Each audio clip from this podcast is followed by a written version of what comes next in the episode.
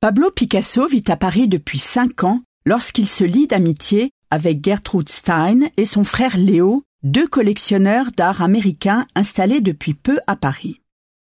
C'est Gertrude qui introduit Picasso aux illustrés américains des journaux qu'elle se fait envoyer de la côte est des États-Unis.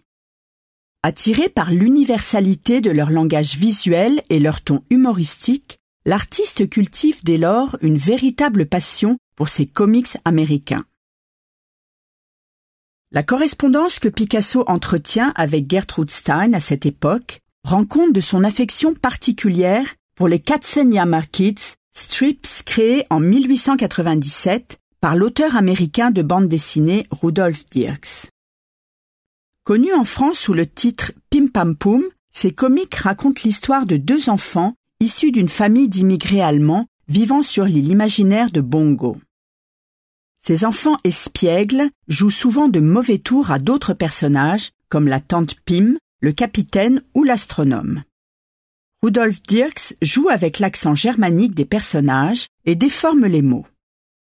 L'enfance comme le langage donnent ainsi lieu à une forme de subversion qui attire Picasso.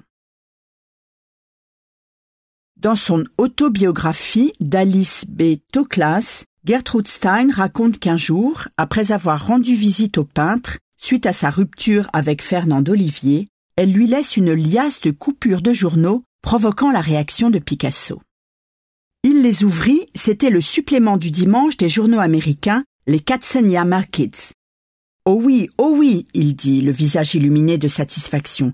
Merci Gertrude, et nous sommes partis.